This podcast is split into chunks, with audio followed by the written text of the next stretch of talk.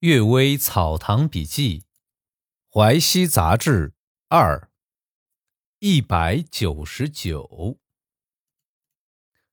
玉孩儿。琴师钱生说，他家乡有个人，家庭十分贫苦，他做故宫所得的钱粮都交给他那守寡的嫂嫂，嫂嫂竟得以守节到去世。有一天，他在灯下搓麻线。看见窗缝里面有个人，像铜钱那样小，双眼炯炯有神地向着屋里看着。他连忙伸手抓进来，原来是一个玉雕的孩儿，长约四寸多，制作精巧，长久埋在泥土中的斑纹十分明显。乡下偏僻，没有地方可以出售，只在当铺当得四千铜钱。当铺把玉雕孩儿放在木箱子内，过了一天之后就不见了。当铺很怕这个人来赎取。这个人听说这件事儿，说：“这玉雕孩儿本来是奇怪的东西，我偶然间抓到，怎能以此再来威胁人家博取赔偿金呢？”于是他就把事情的经过讲了出来，还把当票的当还给了当铺。当铺很感激他，经常请他来做工，加倍给他工钱，而且逢年过节经常周济他。他竟然家道变得不愁温饱。裘文达公说：“这是上天对他有爱的报答，不然的话，玉雕孩儿在他家时为什么不便走，要到当铺才失去呢？至于归还当票，更是人情难得，但不过是他的品质所必然产生的行为罢了。世界上还没有刻薄尖角却有爱兄弟的人，也没有有爱兄弟却有。”刻薄尖角的人。第二个故事，修善非宁佛。王庆茶有个老太太，经常做走无常。这个老太太呢，就是《滦阳消夏录》里记载的那个能看见宋妻再嫁之鬼的老妇。有富贵人家的姬妾问他：“我们当姬妾是由于什么因果报应呢？”他说：“阴间法律规定，小善与小恶相抵消，大善与大恶就不相互抵消了。姨娘们都积有小的善因，所以今世能嫁到富贵人家；但又有小的恶因，所以使你们还有一丝不满之处。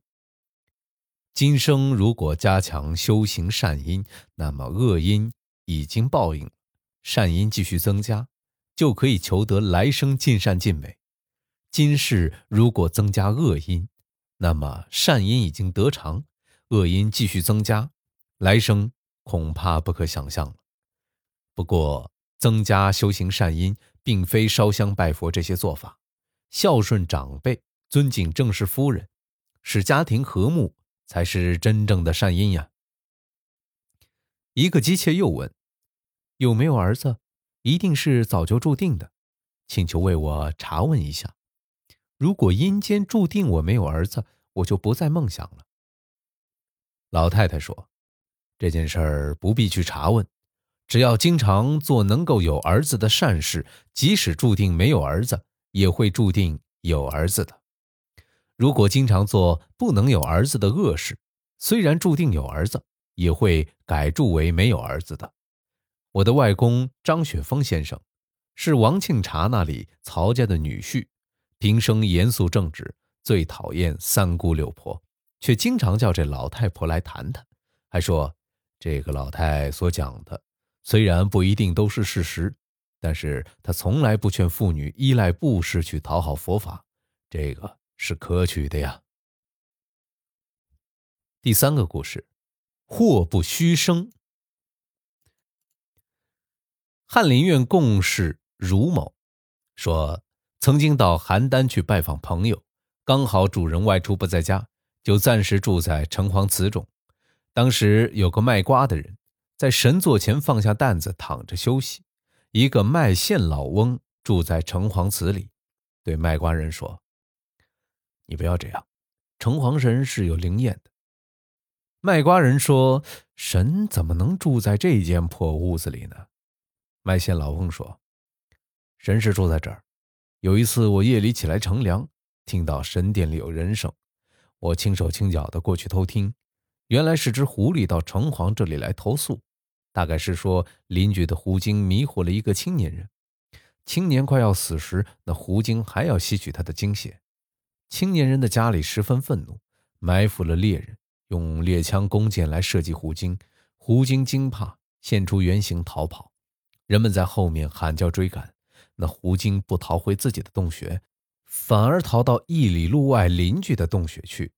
人们在洞穴外布置罗网，用火熏，洞穴中的狐精都死了。这只狐精反倒趁机逃了出去。因此，所以来控告那些迷惑青年的狐精。嫁祸于人，城隍说：“他杀人而你受祸，控告他是应当的。不过你的子孙有没有迷惑人的呢？”这狐精沉默了很久，才回答道：“也有的。”城隍问：“他们也杀过人吗？”这狐精啊，又沉默了很久，才回答道：“或者也是有的。”城隍问：“杀了几个人呢？”狐精不肯回答。城隍生气了，命令掌嘴。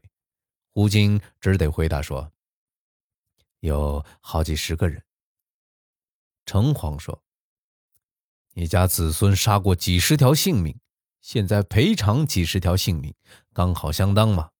这是冤魂所依附，借另一只狐精的手实现报复罢了。你还控告些什么呢？”城隍随即命令手下把登记的册子给狐精看。狐精只好哭着走了。你怎能说神灵不住在这儿呢？由此可以知道，福祸啊不是凭空发生的。虽然看来是无缘无故的灾祸，也一定有产生的原因。不过人们就事论事，不能够一一知道这些原因罢了。今天的最后一个故事：仙人护短。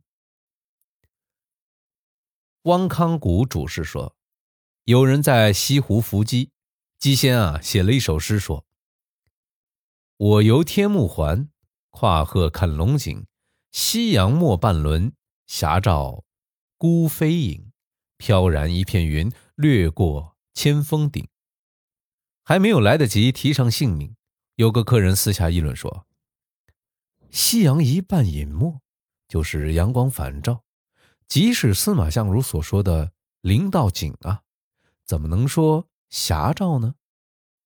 这时，机笔震动了许久，好像仙人愤怒似的，然后大字写道：“小儿无礼”，就不再动。我认为啊，这位客人说的很有道理。这个仙人怎么能这样护短？难道没有听到古时一字诗的故事吗？感谢各位收听今天的《阅微草堂笔记》啊，呃，国庆。就要过完了，假期也要清零了。下一个假期应该就是元旦节了，祝各位元旦快乐。